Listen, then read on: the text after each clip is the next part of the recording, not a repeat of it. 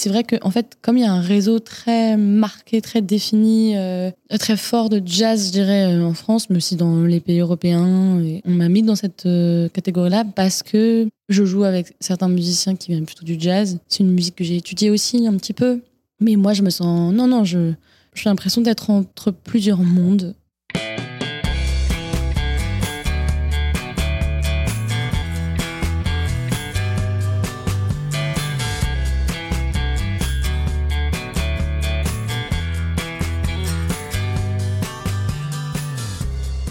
Bonjour à tous, vous écoutez Cadavrexki, le podcast qui décompose un parcours inspirant.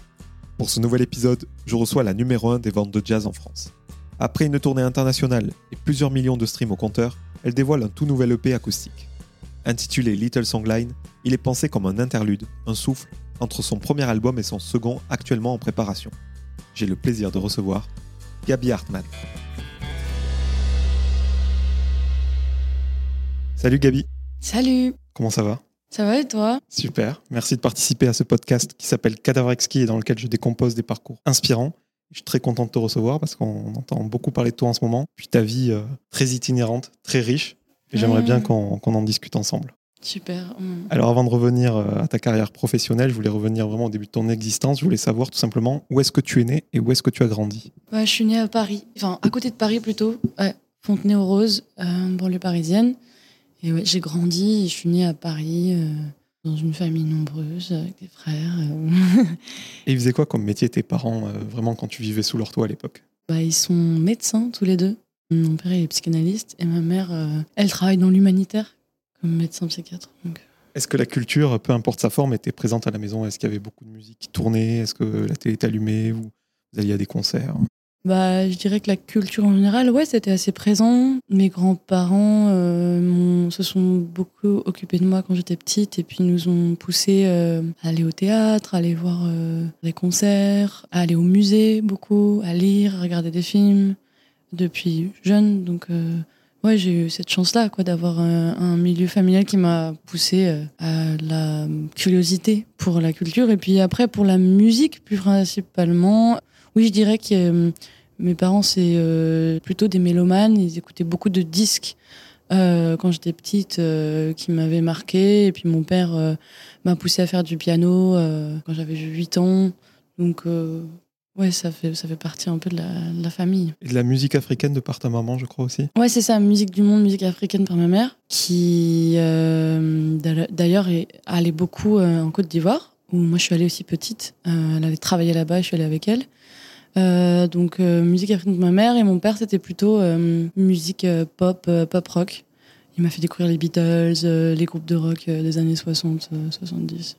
Genre The Who, The Kings. Tu as parlé de cours de piano Ouais. T'es en cours particulier, conservatoire C'est ça, cours particulier et puis après un peu de conservatoire. Ouais, ouais, j'avais une prof qui venait à la maison toutes les semaines et qui m'apprenait des, des morceaux. donc c'était plutôt musique classique au départ. Et euh, dans certaines interviews, j'ai lu que tu disais que tu avais été touché par la musique sans explication et sans élément euh, déclencheur. Tu situerais ça à quelle période à peu près? Bah, Je dirais surtout euh, touché par les voix, les voix chantées. Je dirais quand j'avais 10 ans, quand on commence un peu à, faire ses propres découvertes tout seul, vers 10 ans. Et ouais, c'était vraiment les, les, les voix moi, je crois que euh, je me rappelle bien, c'était euh, ouais, Michael Jackson, le petit Michael Jackson dans les Jackson 5. J'ai vu des vidéos de lui qui chantait genre euh, ABC ou I Want You Back. J'avais vraiment eu un, un, coup de foudre un peu pour, pour ce genre de musique aussi, quoi, la soul 60s, 70s afro-américaine. Et puis après ça, ouais, c'était vraiment les voix, les, les, le chant, le son de la voix chantée. ça m'a toujours, je pense, touché plus qu'autre chose, quoi. Tu fais de la musique depuis longtemps.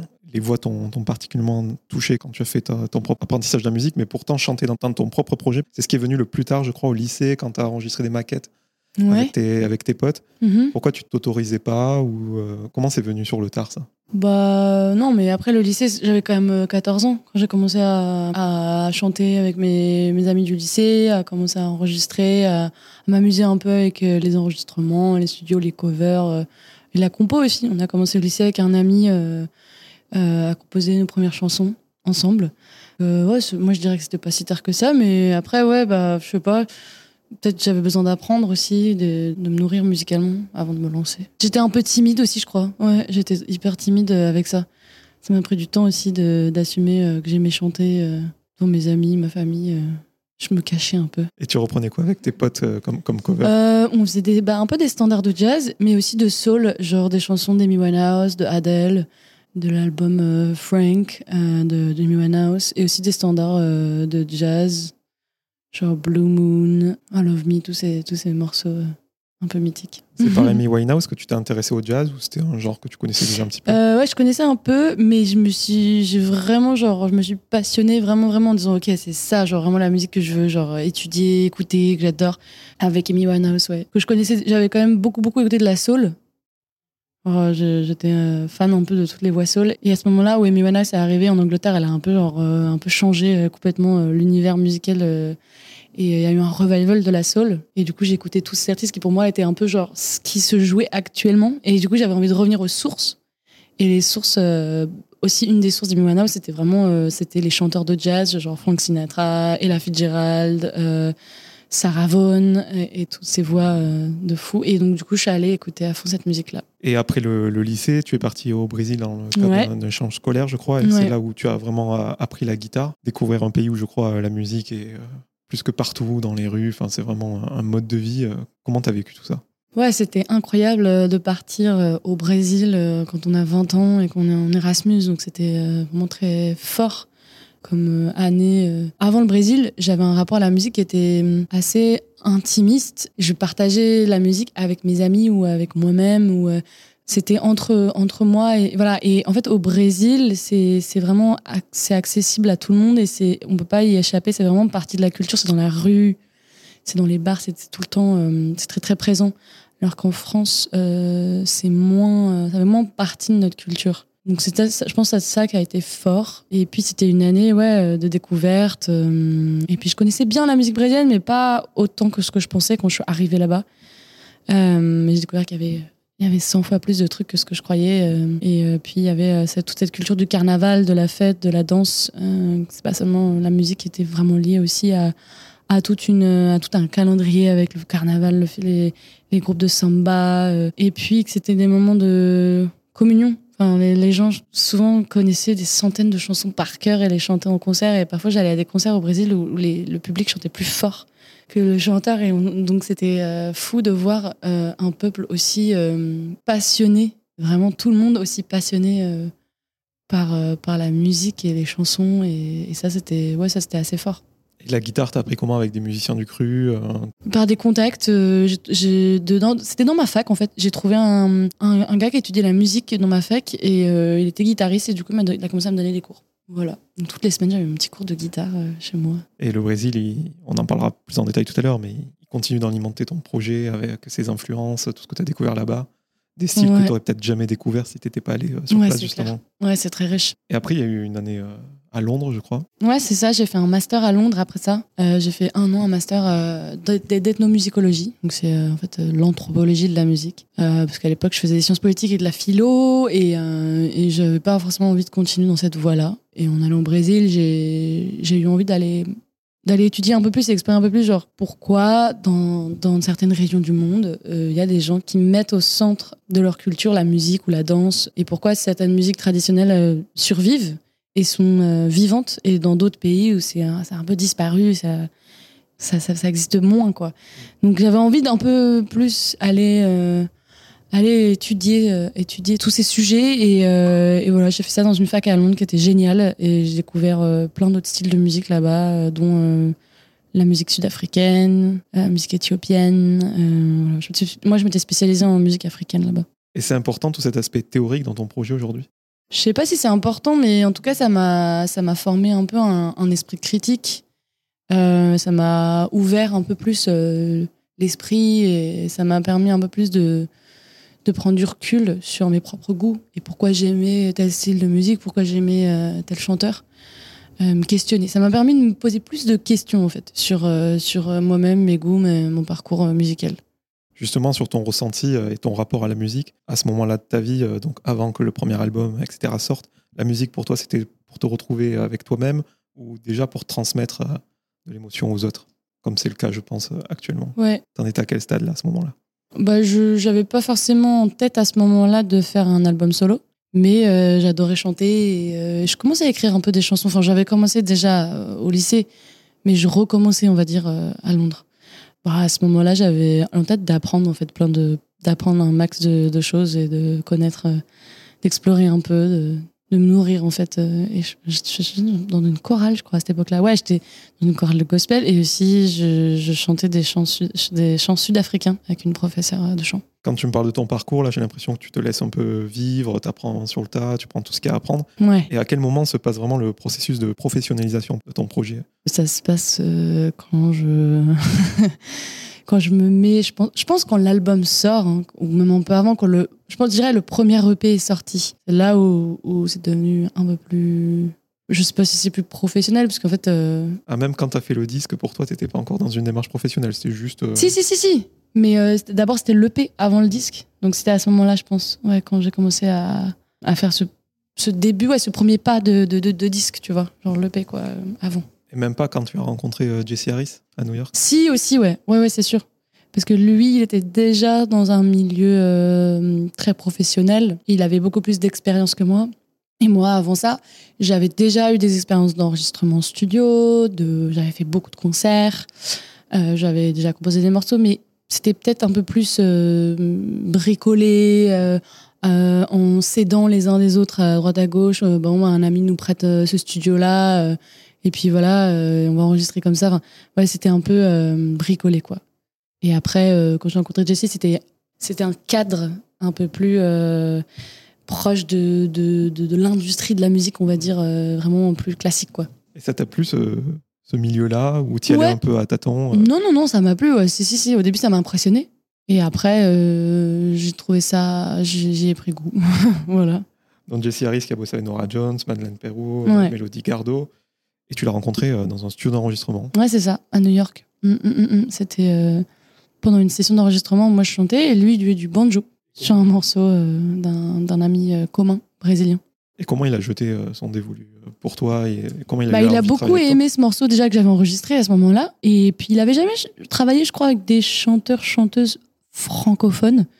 Donc, pour lui, je pense que c'était aussi un peu une nouveauté. Et il m'a proposé, euh, parce qu'en fait, il est, enfin, il est songwriter, enfin, il, écrit des chansons, mais il, réalise aussi les albums pour d'autres gens.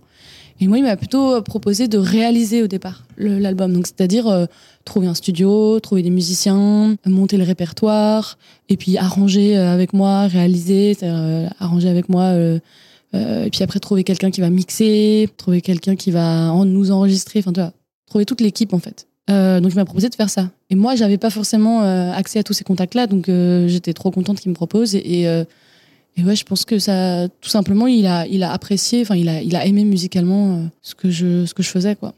Et l'album, et même l'EP avant, il a été écrit à, à quatre mains, je crois. Tu as écrit des chansons, tu as écrit, Ouais. traduit. un vrai échange, quoi. Ouais, c'est ça. Bah, je me rappelle qu'une des premières chansons qu'il m'avait joué, enfin, en fait, euh, quand j'étais à New York la première fois, on avait fait une jam euh, dans, un, dans un appartement et il avait joué People Tell Me. Et euh, j'avais tellement aimé cette chanson, j'étais là, ouais, c'est incroyable.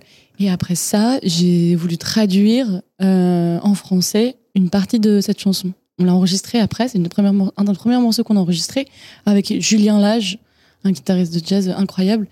Et finalement, on a, ouais, on a, on a mis ce morceau dans l'album. Et c'était un des tout premiers morceaux qui, qui m'avait joué à la guitare. Et moi, je crois que je lui avais envoyé euh, des démos de chansons et il y avait Corazon Transparent, le morceau brésilien, dans les démos que je lui avais envoyé au début. Donc déjà, dès le début du projet, tu chantais Ouais. dans plusieurs langues. Ouais, Ouais, que lui, ça. il était d'accord avec ce- cette envie Ouais. Tout s'est fait naturellement ouais c'est ça. Et puis il adore le Brésil aussi. Il avait enregistré un truc comme deux disques là-bas, à Rio, je crois. Une des premières sessions qu'on a fait d'enregistrement, bah, c'était au Brésil en fait. Parce que moi, j'avais rêvé d'y retourner et de travailler euh, là-bas. Et lui, il avait plein de contacts de musiciens. euh, donc on s'est dit, euh, bon, bah, on a qu'à se retrouver au Brésil et on commence l'album là-bas. C'est ça aussi qui nous a rapprochés aussi, quoi. Le- le- la passion commune pour la musique brésilienne. Et tu avais des références en tête de francophones qui chantent dans d'autres langues, qui t'ont peut-être inspiré ou... pas francophone. En fait, euh, ouais, c'est assez rare, j'ai l'impression. Mais il y avait, pour moi, il y avait vraiment, bah, la première référence, c'était Mélodie Gardot. Parce qu'elle, elle, elle chantait euh, en anglais, euh, un petit peu en français. Et en portugais aussi, parce que euh, elle, avait, elle, avait vécu au Portugal, au Brésil, elle elle a beaucoup allé au Brésil. Et je crois que l'autre album aussi d'une chanteuse qui chante dans plusieurs langues, c'était euh, Lassa de Sela, qui a fait un album euh, où elle passe de l'espagnol au français, et après un album en anglais. Je crois que c'est assez commun dans les, on va dire, euh, chez les chanteurs de jazz de chanter en français. Enfin, les trois langues, j'ai l'impression, du jazz, c'est vraiment genre l'anglais, le français et le portugais. Après, euh, pas dans le jazz, mais il y a Henri Salvador qui a chanté en créole. Ouais, ouais, c'est vrai. Mais bon, lui, c'était quand même, euh, ouais, c'est ça, créole, euh, créole et français, quoi. Mais il chantait pas en anglais, Salvador. Parce que tu as des, aussi des influences carabinéennes. Est-ce que d'où ça te vient ces, ces influences-là? Bah, je sais pas trop. Euh, pourquoi j'ai- j'aime les musiques des Caraïbes? Ça m'a toujours touchée. Les musiques Caraïbes, c'est un peu le pont, une espèce de, de- bateau de pont entre bah, la musique brésilienne et la France. Et je dirais que c'est ça qui m'a plu. Ouais, c'est parce que c'est lié au voyage. Les, tropiques, ça m'a toujours, je me suis toujours sentie bien. Euh, En plus, je suis pas vraiment allée aux Antilles. Je suis allée ici une fois, mais il y a longtemps. Je suis allée à Cuba. Mais je pense que c'est un, un peu un fantasme aussi, euh, ce genre de musique. Mais euh, c'était surtout aussi le calypso que j'aimais beaucoup. Donc euh, la musique qui a été connue par Harry Belafonte. Et c'est peut-être parce que si en France on connaît moins, et j'avais envie d'aller explorer un style de musique qui est moins écouté et fait et refait. Et alors que la musique brésilienne c'est tellement, euh, je trouve euh, déjà bien bien bien euh, exploité, bien revisité, on va dire. Tant tout le monde revisite euh, la musique brésilienne. Et, euh, et moi, j'avais envie d'aller chercher des choses un petit peu moins connues, on va dire, du grand public. Et je trouvais que bah, Henri Salvador, il est très connu, mais par exemple, Maladie d'amour que j'avais repris de lui, c'est un peu moins, on va dire. Et Henri Belafonte, euh, c'est pareil, c'est moins connu. Quoi. Et dans ce premier EP, tu as su très vite ce que tu voulais mettre dedans. Est-ce que d'ailleurs tu es une artiste euh, qui écrit beaucoup de chansons et qui écrème petit à petit ou non? EP c'est cinq chansons, euh, j'en fais cinq et basta. T'es dans quelle dynamique toi? Je suis dans, dans de la dynamique euh, bordel. c'est un peu le bordel dans ma tête et dans mes choix. Je suis pas forcément. J'ai des périodes où je suis hyper inspirée, des périodes où pas du tout. C'est un peu brouillon. Et à un moment donné, je sais pas ce qui se passe et j'arrive à mettre tout en ordre. Au début, c'est vraiment comme c'est totalement une chambre totalement bordélique et désordonnée. Et à un moment donné, je me dis bon, allez, je vais tout ranger. Et il y a quelque chose qui va, qui va naître, qui va prendre sens.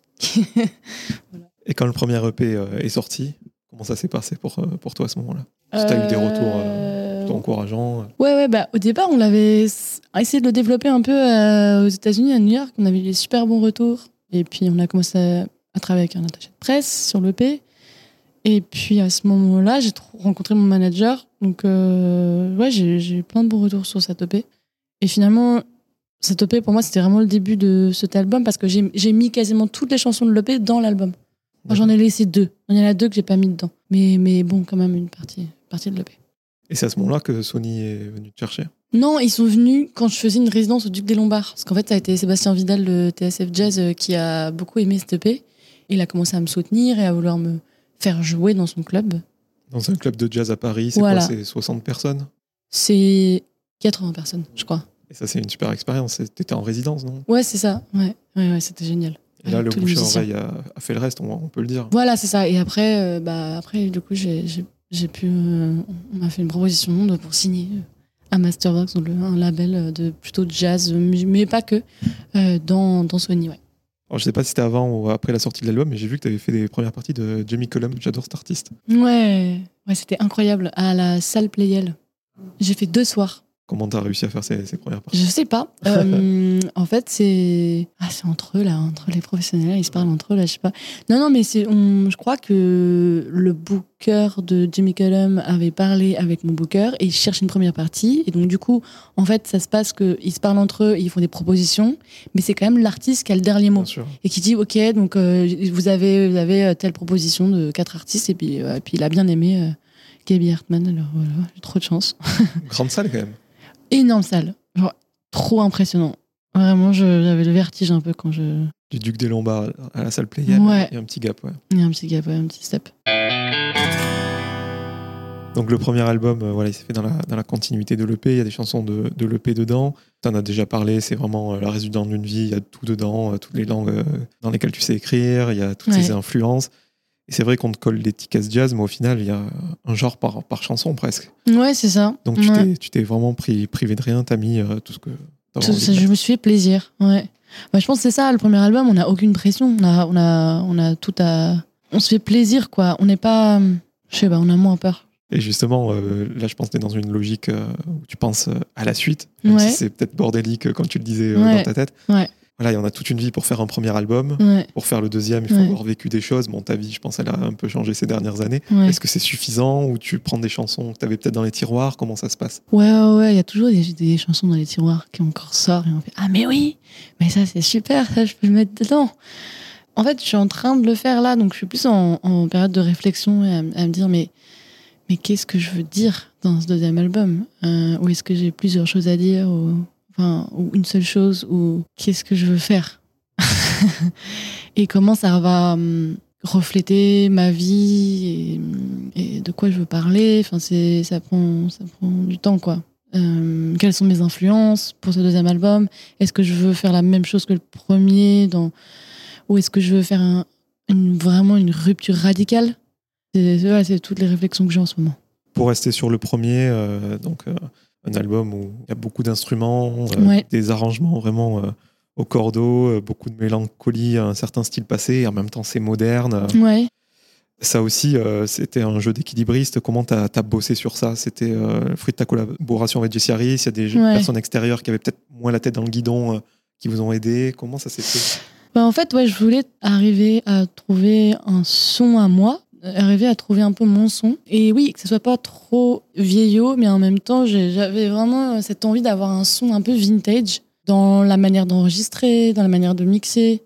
Euh, parce que mes références et mes albums vraiment préférés de tous les temps, c'est des albums plutôt anciens qui étaient faits dans les années 70, 60, euh, sans clic, euh, où tout n'était pas forcément corrigé, tout n'était pas forcément hyper carré dans le time. Et j'avais envie de, de, de, de- faire ce genre de- d'enregistrement et de, d'avoir ce, de, trouver un peu ce genre de son. Donc j'avais plein de références d'albums et on a travaillé beaucoup avec euh, Jesse et Félix Rémy qui a mixé et enregistré l'album, qui m'a vachement aidé. Lui, il a, il est à mon âge, donc on était un peu sur la même longueur d'onde. Je dirais que il, il m'a, c'était vraiment génial de le rencontrer euh, parce qu'il m'a vraiment suivi. En fait, il a, il a vraiment compris ce que je recherchais. Et après, euh, les différents styles, bah, en fait, j'avais envie de mettre tout ce que j'aimais le plus euh, et ce que j'écoutais. Mais je voulais pas non plus m'empêcher. En fait, pour moi, c'était important aussi d'être influencé par ce qui se faisait, euh, par ce qui se fait actuellement. Donc pour moi, il y a une couleur très pop aussi dans certains morceaux. Euh, Je pense à La Mer aussi, c'est euh, assez contemporain, la manière dont c'est fait, avec beaucoup de synthé. C'est-à-dire que, en fait, finalement, il y y a beaucoup d'orgue. Et l'orgue, ça pourrait être très bien joué dans des albums de pop euh, les plus euh, actuels et euh, tendances, comme ça se faisait aussi dans des albums des années 70 où on avait les claviers, quoi, et l'orgue. Donc j'essaie de trouver un peu des, sons qui pouvaient être un peu intemporels. J'ai essayé de, j'ai essayé de faire quelque chose de plutôt intemporel, mais tout en allant quand même rechercher dans des choses assez classiques. J'avais une espèce de nostalgie des années 70 qui, voilà, qui revenait, quoi. Et même dans les paroles, c'est assez intemporel. Ouais. Dans les thèmes euh, que tu abordes, euh, l'amour, euh, enfin, il y a beaucoup de questions ouvertes, je trouve. tu réponds pas forcément à, à tout. Ça aussi, c'était dans le but que les gens fassent leur propre interprétation, qu'on Mhm. puisse se demander que ça a, écrit, a été écrit il y a 30 ans comme aujourd'hui. Ouais. Sauf peut-être La mer dont tu parlais, la chanson Ouais. qui est un peu plus engagée. Oui, c'est ça, un peu plus actuel, ouais. Ouais, ouais.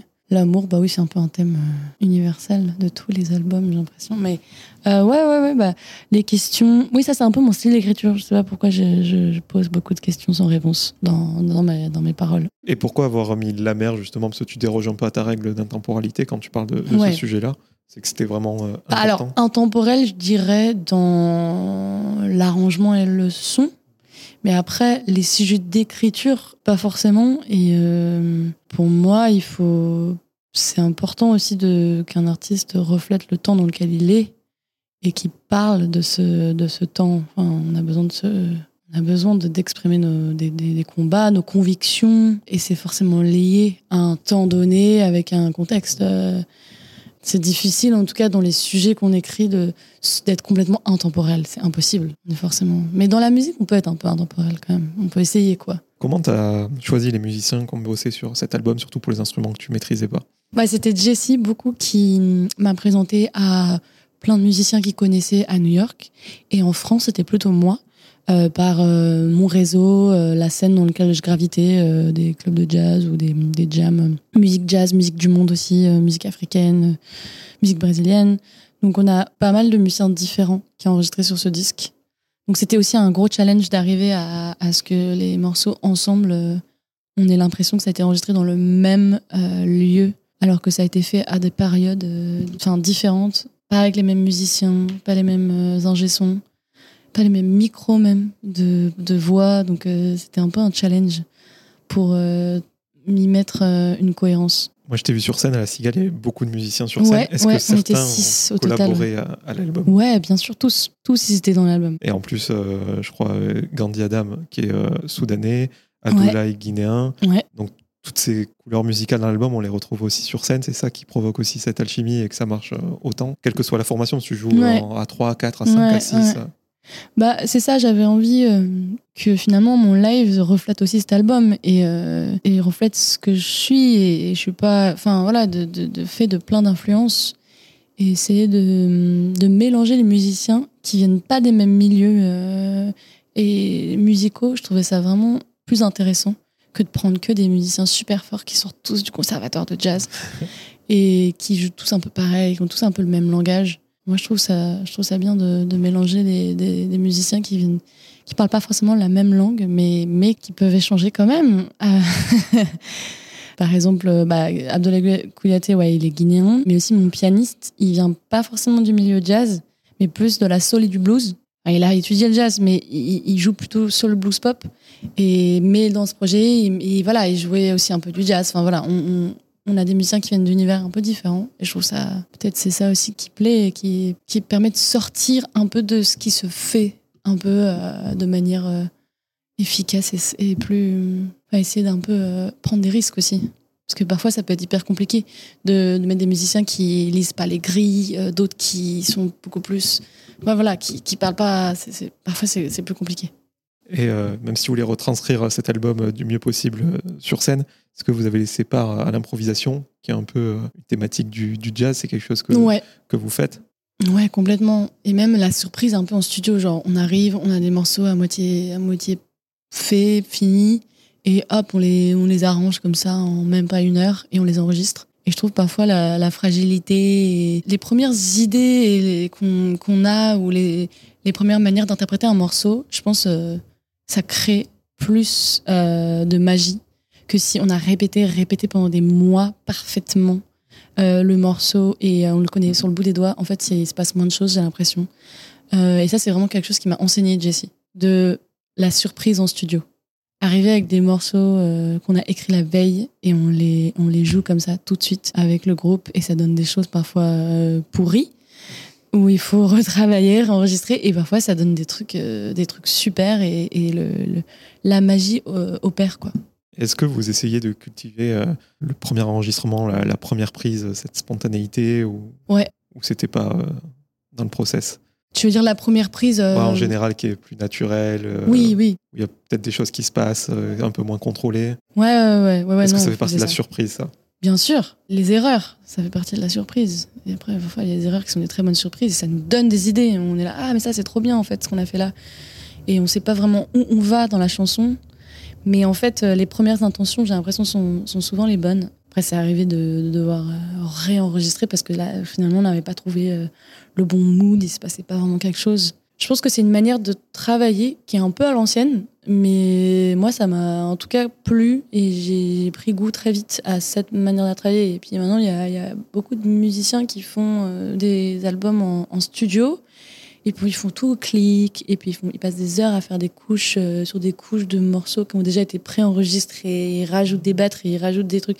Et en fait, ça tue un peu, je trouve, l'âme de l'enregistrement live. Et comme nous, on vient plutôt du jazz, des musiques improvisées, des musiques euh, acoustiques live, c'était super de travailler comme ça, quoi, de travailler, hop, on enregistre, et puis on voit ce qui se passe. À propos du live, je disais que tu te produisais euh, sous plusieurs formations. Est-ce que tu as une petite préférence? Tu préfères avoir tous les musiciens, format peut-être plus intime à deux, toute seule euh, C'est quoi qui t'anime le plus? Ouais, ça dépend des salles, je pense aussi, de la jauge, si c'est une petite salle ou une grande salle. Mais c'est cool, je trouve, euh, toutes les formations ont, des, des choses qui me plaisent, mais j'aime bien la grande formation. On est six. Il y a plein de sonorités, du coup, on peut, on peut s'amuser, je trouve.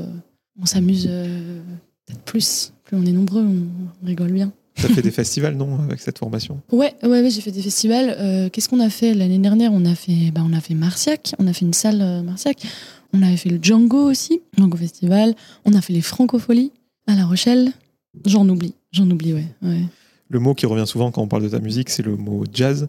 Ouais. Je voulais savoir euh, voilà, si tu étais OK avec ça, comment ça se passait avec euh, les jazzeux un peu à l'ancienne? Est-ce Ouais. que tu fais partie de leur crew ou t'es pas assez jazz pour faire partie?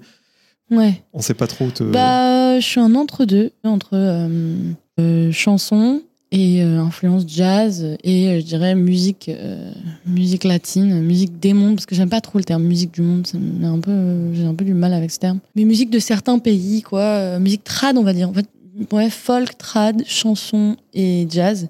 Et c'est vrai que, en fait, comme il y a un réseau très marqué, très défini, très fort de jazz, je dirais, en France, mais aussi dans les pays européens, et, et, on m'a mis dans cette catégorie-là parce que je joue avec certains musiciens qui viennent plutôt du jazz. C'est une musique que j'ai étudiée aussi un petit peu. Mais moi, je me sens. Non, non, je, j'ai l'impression d'être entre plusieurs mondes. Et, euh, effectivement, il y a, y a une tradition, on va dire, dans le jazz, euh, les albums de jazz vocal, où tu chantes beaucoup de standards, tu revisites des standards, tu les réinterprètes, tu improvises. Moi, j'aime bien improviser à la voix, j'improvise beaucoup, mais c'est à ma manière. Et il y a vraiment toute une culture euh, maintenant dans le conservatoire de jazz, on apprend à scatter, vraiment, comme Ella Fitzgerald. Et il y a toute une, une école où euh, il faut faire un peu comme les grands du jazz euh, ont fait. Mais euh, moi, je me reconnaissais pas là-dedans parce que j'ai l'impression qu'il fallait. euh, je sais pas, je, je trouvais pas assez. Euh, je savais pas beaucoup de place pour la. Je sais pas, l'innovation. Je trouvais que Mm. c'était un peu euh, stérile. De toute façon, toi, tu fais ce qui te ressemble et euh, par Ouais. définition, ça, ça casse un peu les, les codes. quoi. Oui, voilà. Mais, euh, mais après, euh, moi, je trouve ça magnifique aussi. euh, Enfin, j'écoute beaucoup de, de jazz vocal et, je trouve ça super qu'il y ait ça, en fait, aujourd'hui aussi. Qu'il y ait encore des, des grands chanteurs de jazz qui. Genre, je pense à, à Samara Joy, par exemple. Euh, c'est une super chanteuse de jazz qui, qui chante merveilleusement bien les standards de jazz. Euh, mais moi, c'est pas du tout, euh, c'est pas du tout mon, comment dire, ma quête euh, musicale, en tout cas. Et voilà, et je suis un espèce d'entre-deux, donc euh, que ça plaise ou non, bah voilà, je suis ça. J'ai interviewé vraiment des dizaines des dizaines d'artistes. Mais quand toi, tu parles de ta musique au-delà de jazz, bossa nova, Mhm. soul et tout, chaque fois, tu qualifies ta musique de chanson. Je trouve ça super intéressant. Tu dis c'est Ouais. de la chanson. Comment tu le, le définis, toi? Bah, c'est populaire, influencé par euh, le jazz. ou C'est une c'est de la chanson dans le sens où, euh, où c'est le format chanson aussi, et que je suis influencée par, euh, par les, les, auteurs-compositeurs, aussi bien français, euh, comme euh, Serge Gainsbourg et Barbara m'ont beaucoup influencé, Henri Salvador, mais aussi chanteurs de folk, Bob Dylan, Johnny Mitchell. et puis, ouais, le format chanson dans la musique brésilienne aussi, c'est très important. On fait vraiment aussi la différence entre la musique traditionnelle brésilienne et la chanson. Genre Caetano Veloso, c'est quelqu'un qui faisait des chansons, mais il reprenait la samba. Il était influencé par plein de styles. Les chansons, c'est voilà, c'est on raconte des histoires, on est des interprètes, on il y a, y a- y a- on raconte, on raconte des petites histoires. voilà. Et euh, la musique de film, parce que moi, je trouve que certains de tes morceaux, c'est très cinématographique. Que c'est quelque chose qui pourrait te plaire pour un court-métrage, un long-métrage, une série? Ouais, j'aimerais beaucoup. J'aimerais beaucoup euh, travailler euh, avec des cinéastes et, et composer euh, pour un, film euh, ou, euh, ou que mes chansons soient choisies pour des films si, si ça inspire, si, si ça les inspire quelque chose, des, scènes, c'est, c'est, ça serait super. Ouais, ouais. Mais j'ai pas forcément pris conscience de ça quand je faisais cet album. Genre, je me suis pas dit, ah, ça c'est cinématographique. Enfin, vraiment, on me l'a dit plusieurs fois, mais je m'en étais pas forcément rendu compte sur le moment. Et tout le rapport à, à l'image, euh, c'est toi qui le travailles, tu dis ce que tu veux, tu- au contraire, tu, tu délègues cette partie-là. Quand tu dis l'image, c'est. euh, Les clips, les pochettes. Ah non, non, c'est moi qui fais tout, ouais, ouais. ouais, c'est important d'avoir un contrôle sur, euh, sur ça, parce que c'est- la partie artistique. Donc, euh, moi, je ne veux pas déléguer la partie artistique. Et pour ce premier album qui porte ton nom, parce qu'on l'a compris, ce premier Ouais. album, c'est vraiment toi, le- Mhm. ton histoire. Ouais. Se mettre euh, en avant comme ça, euh, si on t'avait dit ça il y, a, il y a quelques années, euh, tu vas incarner ton propre projet, il y aura ta tête sur l'album. Ouais. Bah, en fait, au début, moi, je voulais un dessin. Je voulais, j'aime bien les dessins. Je, je voulais un dessin de moi. C'est ce que j'avais fait pour l'EP d'ailleurs. C'était un- c'était une illustration. Le narcissisme de l'artiste. On va parler de ton nouvel EP, Little Songline.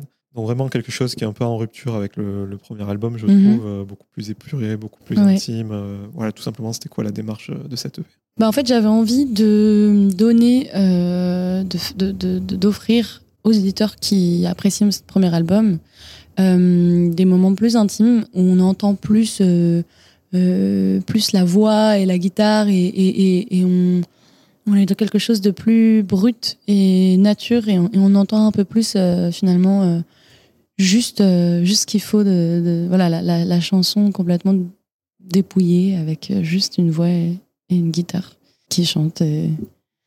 Donc j'avais envie de faire découvrir ça aux, auditeurs et j'ai fait des versions du coup guitare-voix de certains morceaux de l'album, donc des nouvelles versions de, de, chansons que j'avais composées dans, dans l'album. Parce que finalement cet album, je me suis am- amusée à, enregistrer avec plein de musiciens incroyables qui ont mis, euh, on avait plein de différentes sonorités et tout ça, mais c'est vrai que c'était parfois peut-être très arrangé et parfois peut-être la, voix elle se, elle se perdait pas mais on va dire qu'elle était diluée dans plein plein plein de, de textures sonores. Euh, et j'avais peut-être besoin de revenir à l'essence de ce pourquoi euh, je faisais de la musique qui était euh, juste euh, l'essence. C'était vraiment ma voix et ma guitare parce que beaucoup des morceaux il y avait y avait la guitare qui était enregistrée mais on l'entend même pas tellement. Il y a de y a de couches après de d'instruments euh, par-dessus Et justement, là, dans ce projet, on entend vraiment ta voix et la guitare. Ouais. Entre guillemets, on peut pas les planquer, même si c'est pas ce que tu cherches à faire sur l'album. Ouais. Est-ce que c'est pas plus dur finalement euh, à Ouais, enregistrer, Ouais, à c'est beaucoup plus dur. satisfait surtout euh. C'est sûr, c'est sûr. Ouais, ouais, ouais, c'est un challenge, euh, je pense, de d'avoir fait ça. Et... Après, ça reste un EP, donc je l'ai pas pensé forcément comme une œuvre à part entière. Genre voilà, ça c'est mon deuxième album. J'avais envie de faire euh, comme un- une petite pause acoustique, intimiste. Puis on- aussi, on découvre les chansons comme elles naissent peut-être quand tu les écris chez toi euh, au Ouais, début. c'est ça. Ouais, c'est ça. Ouais, ouais. Comme une démo un peu. Ça, ça, ça pourrait presque ressembler un peu à des petites démos. Et là, pour toi, la, la suite, euh, qu'est-ce que c'est? Enfin, Déjà, on va parler euh, vite fait des, des concerts que tu as fait en janvier, en, en New York, à Tokyo. Parce qu'il y a beaucoup de retours de l'international euh, sur le commentaire de tes, tes vidéos, les gens peuvent le voir. Ça doit faire plaisir quand sa musique traverse les frontières comme ça, d'avoir des... toi qui as voyagé autant. Ouais, bah c'est assez fou. Euh, C'est assez dingue ce que les gens euh, peuvent apprécier des artistes. Bah, moi, je fais ça aussi. hein. Moi, j'apprécie des artistes euh, qui sont tellement loin de moi culturellement, mais je les adore et je les écoute en boucle. Moi aussi, ça m'arrive. Donc, c'est génial de, de, de voir. euh, Enfin, c'est un- une belle surprise. Et le public, quand tu t'y rends, euh, on a parlé du public euh, sud-américain, hispanique, on sait que en concert, tu l'as dit, ils chantent plus fort que l'artiste. Ouais, parfois, ouais. Ouais, c'est vrai, c'est fou. Tous les concerts de rock, on, on le voit. On Ouais. dirait que les gars ne viennent jamais chez eux, mais quand tu Mhm. vas à Tokyo, par Mhm. exemple, quand tu à New York faire tes chansons, Mhm. j'ai l'impression que quand même chaque pays, chaque culture a son écoute Ouais. différente. Comment tu l'as ressenti, toi? Ouais, c'est intéressant. Chaque concert qu'on fait, euh, selon les pays, on a des énergies assez différentes du public, mais aussi des énergies différentes selon les, même les lieux dans- en France. Si c'est un festival ou une salle de théâtre, ou si c'est dans le sud, si c'est dans le nord, si c'est dans une grande ville, enfin, c'est- toujours très différent. Euh, et on est de plus en plus sensible à ça quand on est sur la scène, on, capte l'énergie, on dit ah ce soir le public était comme ça, celui-là était calme, ah c'était vraiment euh, très éveillé. nan. Et euh, Tokyo, c'est une très belle écoute, très très belle écoute. Et on, sent qu'ils sont vraiment passionnés. Ils écoutent euh, assez, euh, ils sont pas très bruyants, mais ils sont capables de, le montrer. En fait, euh, ils sont quand même passionnés. Ils, envoient une très belle énergie. Euh, le public français est un petit peu plus discret et calme, je dirais, mais ça dépend, ça dépend. Parfois, ils sont bien, excités aussi. Et ton set, il est évolutif d'une date à l'autre? La réception d'un Euh, public un soir ouais. peut te faire tout remettre en cause le lendemain ou... Ah, peut-être pas tout remettre en cause, parce que c'est, ça va un peu euh, rendre fou euh, mon équipe si je fais ça, mais, euh, mais selon déjà les formules, si on est en trio ou si on est en sextet, bah, on va pas faire exactement le même répertoire. Parce que a un batteur ou il n'y a pas de batteur, bon, ça va pas être pareil. Euh, mais oui, oui, ça évolue, ça change. Aussi, euh, j'essaie de faire attention à, à quand on joue dans des festivals l'été ou quand on joue dans des théâtres euh, pendant l'année, bah, il faut faire un, un style un petit peu plus up-tempo, un peu plus énergique, on va dire, pour les festivals d'été. Et c'est parfois un peu un dilemme parce que j'ai quand même beaucoup de balades très douces et mélancoliques. Et on n'a pas envie d'endormir le public. C'est quoi les prochaines échéances pour toi en 2024 Euh, bah là, on continue la tournée en France. Des festivals. euh, bah, cet été, je, je suis dans un projet qui est, qui est le projet autour des musiques de Claude Nougaro. Cet été, avec d'autres chanteurs. Donc, je fais ça un peu cet été. Je pars à Montréal aussi jouer. Euh, donc c'est génial. Euh, et puis après, à la rentrée, euh, voilà, je suis en train de faire l'album 2, donc euh, on va voir quand est-ce qu'il sortira, quand il sera prêt. Là, t'es en phase bordel encore ou tout Ah ouais, complètement, ouais, non, non, total bordel. Gabi, pour terminer cet entretien, quelle petite question en rafale pour te connaître sous un prisme différent. Euh, pour rester à la musique, je voulais savoir quel concert tu avais le plus apprécié en tant que spectatrice. Ah bah c'est assez facile, c'était il y a pas longtemps. Euh, j'ai vu un concert qui m'a genre bouleversée d'une chanteuse espagnole qui s'appelle Silvia Pérez Cruz et je l'ai vue au Bouffe du Nord, euh, donc un trop beau théâtre euh, magnifique et elle a joué et franchement j'ai jamais vu un concert comme ça de ma vie. Enfin j'étais là mais comment c'est possible? C'était tellement fou. Et en fait c'est un espèce de voyage où, euh, où en fait le, le, le, le concert est fait avec des étapes de la vie. Donc elle commence par l'enfance, après il y a l'adolescence. Et chaque période de cette vie a des couleurs et a évidemment des chansons qui sont liées à ces périodes-là. Après, il y a l'âge adulte, l'âge de la maturité. Euh, et puis, chaque, c'est incroyable. Et puis, sa voix, c'est euh, c'est d'une d'une profondeur, d'une beauté, mais vraiment, mais. ouais, voilà. Allez voir Sylvia Perez-Cruz en concert. Question plus légère, est-ce que tu as une euh, routine matinale incontournable? Incontournable, bah ça t'est oui, euh, non, c'est un peu euh, le bordel aussi, mais pas mon routine. Mais si, si, quand même, j'essaye de travailler la guitare et la voix le matin, un petit peu, quand même tous les matins. Euh, méditer, essayer de faire du sport le matin aussi. Donc si je peux arriver à faire les quatre, c'est super. Mais bon, parfois je me réveille à 13h et donc euh, j'ai pas de matinée. Est-ce que tu as une peur irrationnelle? Hum, Ouais, j'ai peur. J'ai peur du noir. Genre euh, trop, trop, trop noir, j'aime pas trop. Et j'ai peur euh, des fonds marins. J'ai très peur. J'ai l'impression qu'il y a un requin qui va venir me m'attaquer. Pourtant, l'eau, elle est très présente sur ton album. Ouais, elle Ce est très thème-là. présente, mais l'eau, mais pas, pas le fond marin, euh, pas le fond, pas l'intérieur. Ou alors, euh, ça me fascine et donc ça me fait peur aussi d'une certaine manière, quoi. Mais euh, oui, la, mer, le paysage marin est très présent, c'est vrai. Dans mon, c'est beau, ça me fascine, mais ça me fait peur aussi. Et c'est dangereux, c'est un peu le danger la mer pour moi aussi, tu vois. Mais c'est poétique et c'est, c'est, ça représente, euh, c'est, c'est, l'origine de, de, de, ce qu'on est. Enfin, l'eau, tu vois, c'est. Est-ce que tu as eu un coup de cœur culturel pour une série, un film, euh, Euh, même un vieux classique euh, Ça fait chiant. Un classique, tu veux dire genre des... Je regarde pas mal de films, ouais. J'aime bien aller voir des peintures aller voir des expos. Là, j'ai trou- j'ai découvert donc cette euh, peintre femme des années 60 qui est japonaise d'origine mais américaine, enfin qui a vécu aux États-Unis, qui s'appelle Ruth Azawa et elle fait des peintures magnifiques, abstraites. Donc elle était vachement euh, euh, un peu en avance sur, sur son temps dans les années 40-50. C'est trop trop beau. Et j'ai vu une expo d'elle euh, à la White Gallery, un musée à New York. Je vais souvent voir des expos de peinture. Ça m'inspire pas mal. J'aime bien. Trois dernières questions. Je voulais savoir s'il y avait quelqu'un dont tu admires le travail ou qui fait peut-être partie de ton cercle d'amis Mhm. que tu aimerais que je reçoive dans ce podcast et qu'on fasse le même exercice qu'on a fait ensemble. Euh, bah, il y en a plein. Mais de quel style alors? C'est que ce soit toi, toi, t'as envie de l'inviter. Qu'est-ce que toi t'aimes Je suis écouter? éclectique. Ça peut être de la musique, ça peut être quelqu'un qui peint, ça peut être euh, quelqu'un qui écrit des bouquins, Mhm. peu importe. Je vais réfléchir. C'est une très bonne question. Et je te, je te filerai des, des noms, euh, une liste de, de personnes à contacter qui, selon moi, sont, oui, sont, ont un, un talent à faire, euh, à faire découvrir au monde. On peut procéder comme ça. Voilà. Avant-dernière question, peut-être la plus philosophique. Mhm. Est-ce qu'il y a quelqu'un à qui tu aimerais dire pardon dans ton parcours euh, professionnel, j'entends? Pardon? Ah. Ma grand-mère, qui voulait pas que je fasse de musique, qui voulait que je fasse autre chose. Désolée, je pouvais pas faire autrement. Et pour terminer, euh, je voulais savoir si à l'instant T, professionnellement, toujours, euh, j'entends, tu étais satisfaite de là où tu en es actuellement, quoi, comment ça se passe pour toi, que tu vis. euh.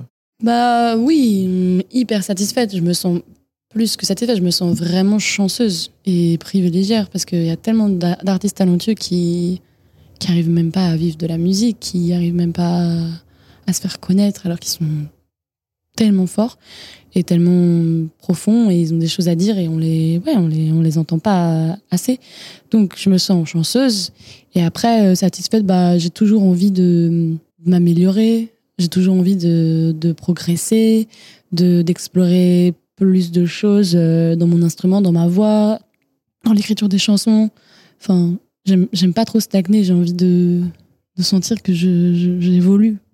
Je, euh, mais je pense que c'est un peu le cas de, tous les artistes.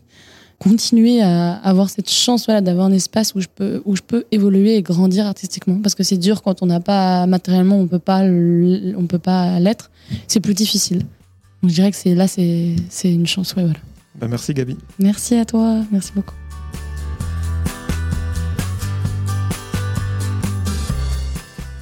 Merci à toutes et à tous d'avoir écouté cet épisode avec Gabi Hartmann.